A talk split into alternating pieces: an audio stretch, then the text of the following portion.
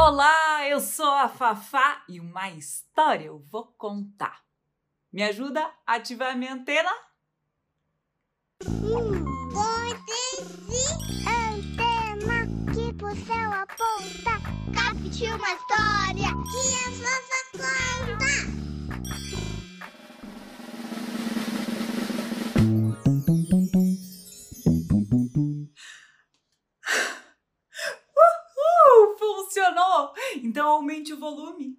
História já vai começar. Em uma cidade fria e cinza, vivia uma garota em uma casa construída em um gordo tronco de árvore, no meio de um bosque sombrio. Larari, laralá, não tenho asas, mas posso voar. Ela cantava e dançava entre as árvores. A garota passava os dias fazendo chás e tortas de frutas frescas colhidas pelos passarinhos. O vento, seu amigo curioso, vez ou outra soprava forte perguntando: Qual o seu nome? De onde você veio? E ela respondia: Larari, lalala, lilili. Não sei o meu nome, não sei de onde vim, mas tenho flores dentro de mim. Então, o vento zumbia, melodias que faziam pequenas folhas secas girarem em redemoinhos, que faziam cócegas na barriga dela. Nunca nos deixe, sussurrava o bosque. Seria triste ver você partir. Bzz. Abigail é seu nome, nós chamamos assim desde que chegou aqui. Bzz. Zumbiram as abelhas.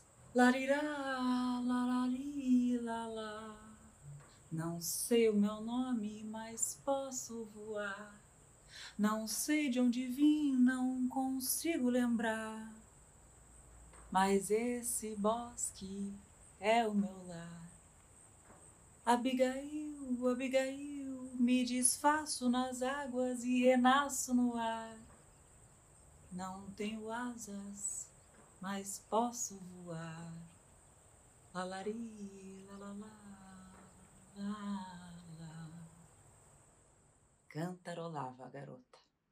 Não muito longe do bosque, em uma casa simples da cidade sem cor, o menino Ticho dava boa noite ao seu cristal de um fumê claro e limpo, cujas formações pareciam portais para mundos distantes. O menino jurara já ter visto um leão com cauda em forma de serpente e um pequeno anão vivendo dentro dele.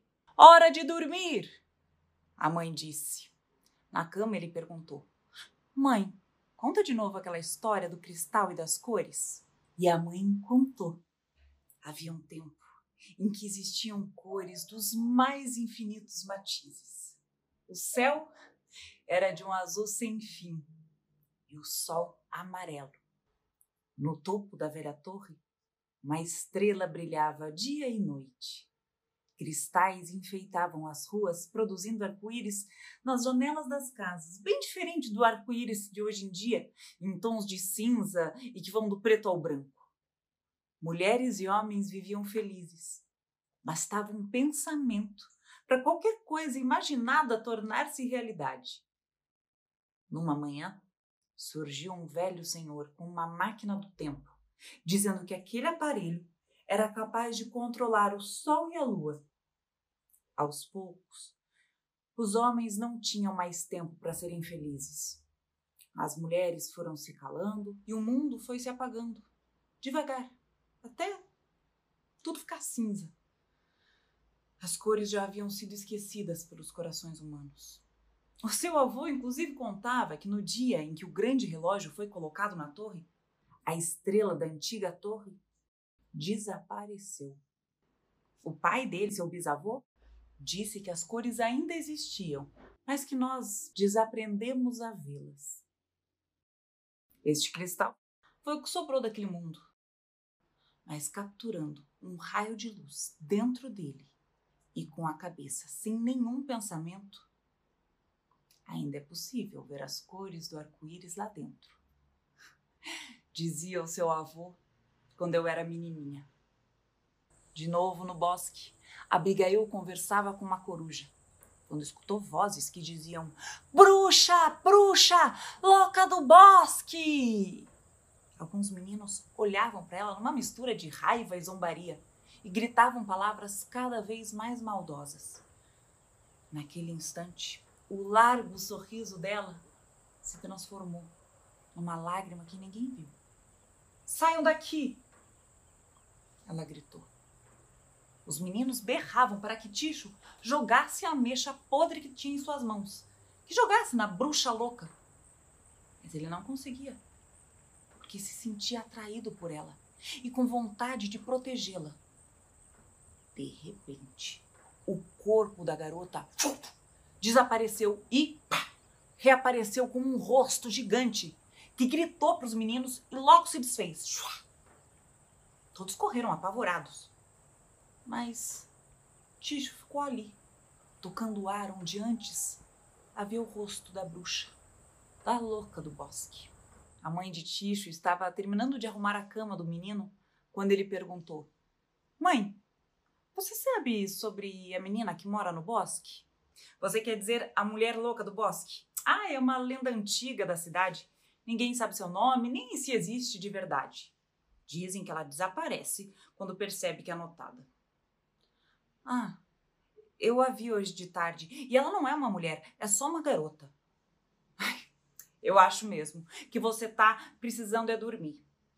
Apagou a luz, saindo do quarto, mas nada de sono. Ele pensava em como aquela garota parecia triste.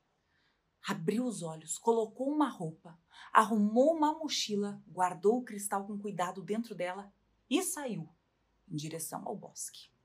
Ticho segurava a lanterna em uma das mãos, já cansado, até dar de cara com uma construção antiga. Ah, a velha torre! E sorriu. Em cima de uma pequena porta de madeira podre estava escrito: em cada cor, uma presença, e em cada som, um novo mundo. Olhe ao redor com o coração e descubra a magia que há em tudo. Ele pensou em entrar, mas precisava voltar antes que amanhecesse.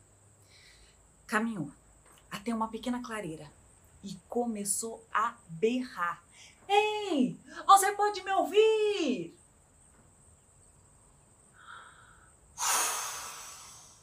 Uma ventania começou e redemoinhos de folhas dançavam no ar. Shhh, vai embora! A voz dela disse: Ou vou te amaldiçoar. Eu não tenho medo de você e não quero te fazer mal. Uma risada ecoou por toda a floresta. Ah! Não quer me fazer mal? Você não era um dos que vieram me importunar nessa tarde? O menino respirou fundo e começou a falar, olhando para todos os lados. Sim, fui eu. eu. Eu quase toquei o seu rosto antes de você desaparecer. Trouxe um presente para me desculpar. E começou a, a abrir a mochila entusiasmado. Um presente? Suspirou Abigail, mas logo retomou o tom sombrio. Não, não! Vá embora! Eu não acredito em ninguém que habita essa cidade cinza. O menino retirou o cristal da mochila, que brilhou e iluminou a clareira. Minha mãe disse que você é a única coisa que sobrou de algo que já esquecemos há muito tempo. Abigail se materializou e o seu corpo era gigante. E o que seria isso? Ah, responda antes que eu te esmague igual a um inseto. Mas a voz dela tinha agora um tom curioso. Mágica! Ticho respondeu assustado e maravilhado com o tamanho dela. Mágica? Ela tentou se lembrar do sentido daquela palavra e sumiu mais uma vez para reaparecer como um rosto espectral. O menino deu um passo para trás, assustado, e caiu de bunda no chão. Os dois riram. E ela, já com forma humana, perguntou o nome dele. Ticho, respondeu ele. E, e o que mais a sua mãe disse, Ticho? perguntou a garota, se ajoelhando na frente dele. Que se eu capturar um raio de luz dentro desse cristal sem nenhum pensamento na cabeça, eu verei as cores aqui dentro por um instante. Abigail ficou triste. As cores. Sim, é, acho que me lembro, mas. Faz tempo. Acho que foi só um sonho. O menino viu a tristeza no rosto dela e perguntou o seu nome. Num cantar que parecia um choro, ela disse: Não sei o meu nome, mas posso voar. Não sei de onde vim, não consigo lembrar, mas o bosque é o meu lar.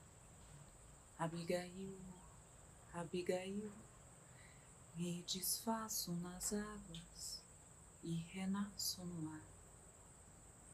Não tenho asas, mas posso voar.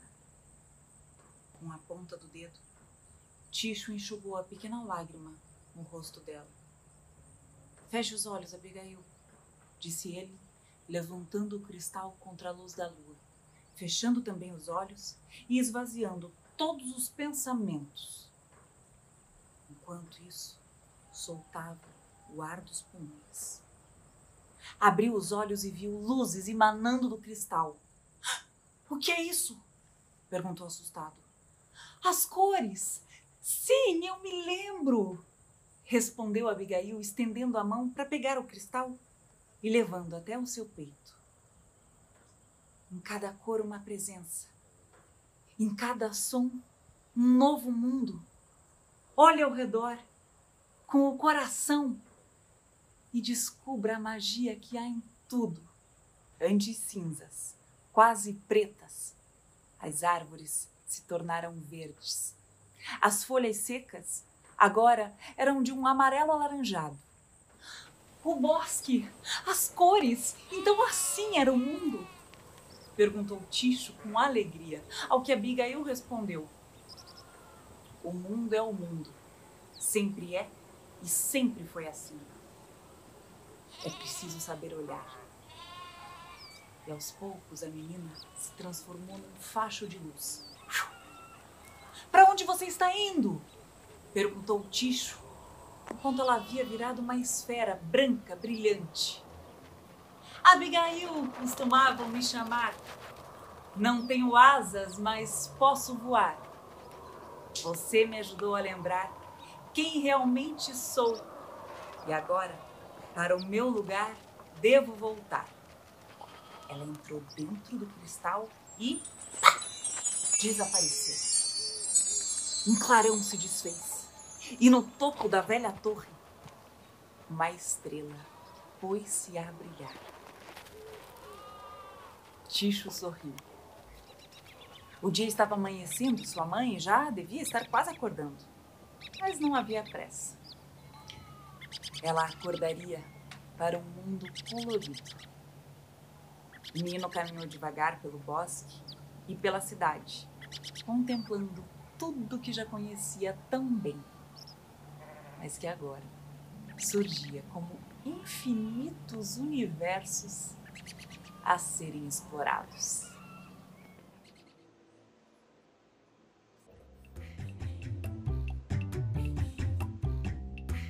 Essa história é baseada no livro O Menino e a Louca do Bosque, de Virginia Grando, com ilustrações de Luciana Salgado publicado pela Arte e Letra. Foi patrocinado pelo Colégio Positivo através do mecenato subsidiado da Fundação Cultural de Curitiba. Eu fico por aqui agora.